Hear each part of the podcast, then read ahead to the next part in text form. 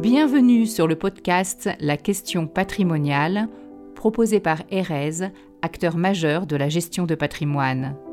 Nos experts, Fanny Dessa, consultante patrimoniale senior, et Patrick Mulingozen, responsable de l'ingénierie patrimoniale, répondent à vos questions. Bonne écoute. Bonjour à tous et bienvenue sur le podcast La question du patrimoine. Bonjour Patrick. Cette semaine, nous allons évoquer le sujet de la retraite et plus particulièrement de l'intérêt éventuel de procéder à des rachats de trimestres. Alors Patrick, que peut-on dire sur ce sujet d'actualité? Bonjour Fanny. Alors effectivement, sujet d'actualité puisque la réforme des retraites est en vigueur depuis le 1er septembre. Alors Patrick, peux-tu brièvement nous rappeler les principales mesures, s'il te plaît? Oui, bien sûr. Parmi les principales mesures qui vont nous impacter, on peut citer l'âge de départ à la retraite qui passe dorénavant à 62 ans et 3 mois pour ceux et celles qui sont nés à compter du 1er septembre 1961, puis qui va être progressivement décalé de 3 mois chaque année pour atteindre finalement 64 ans en 2030. Alors au-delà de l'âge, je crois savoir que la durée de cotisation a été elle aussi impactée par la réforme, non? Tout à fait, Fanny. de manière générale, la durée de cotisation nécessaire pour obtenir une retraite à taux plein sera de 172 trimestres, c'est-à-dire 43 ans, au lieu des 168 trimestres actuels, c'est-à-dire 42 ans. C'est 42 ans qui sont exigés actuellement. Et qu'en est-il des personnes ayant effectué une carrière longue? Alors pour les personnes qui ont commencé à travailler tôt, voire même très tôt, elles pourront partir en retraite de manière anticipée. Ça, c'est acquis. Ainsi, ceux qui ont commencé avant 16 ans, 18 ans, 20 ans ou 21 ans pourront faire valoir leurs droits respectivement des 58 ans, 60, 62 ou 63 ans. À condition, bien sûr, d'avoir validé le nombre de, trimestres requis. Hein. C'est bien ça. Ah, bien, bien évidemment, Fanny. Mmh. Cela étant précisé, peux-tu nous donner ton avis sur l'intérêt de racheter des trimestres? Alors, à titre liminaire, il convient de préciser que chaque cas est particulier et qu'il va euh, falloir, euh, comment dirais-je, euh, avant toute chose, prendre en compte la situation personnelle de chaque demandeur, c'est-à-dire le nombre de trimestres déjà acquis, l'âge, le revenu d'activité, le taux d'imposition, etc., etc. Et surtout, naturellement, le prix d'un trimestre acheté qui va dépendre de l'option choisie, option soit au titre du taux seul ou au titre du taux et de la durée d'assurance. Donc tu évoques une option qui serait à choisir euh, lors du rachat de trimestre. Euh, qu'est-ce à dire exactement? Alors c'est un peu technique, mais je vais essayer d'être compréhensible par tous.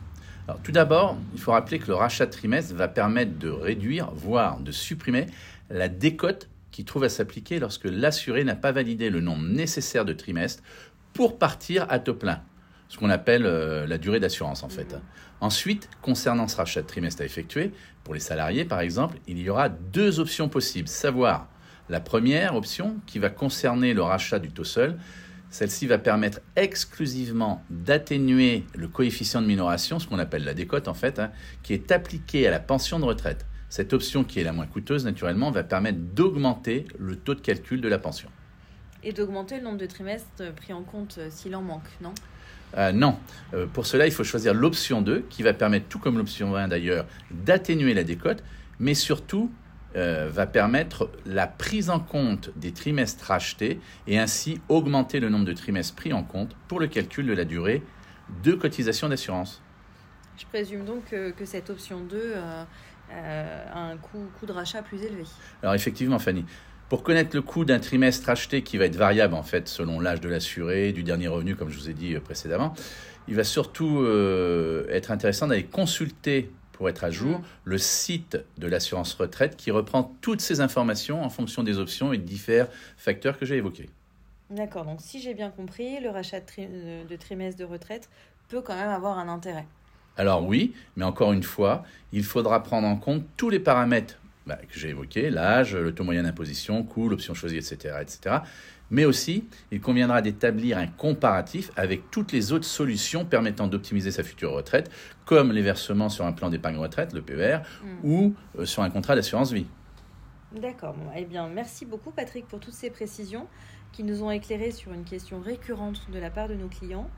En synthèse, retenons que racheter des trimestres pour la retraite, peut être une option intéressante dans certaines situations. Cela peut permettre d'augmenter votre durée d'assurance et donc le montant de votre pension de retraite.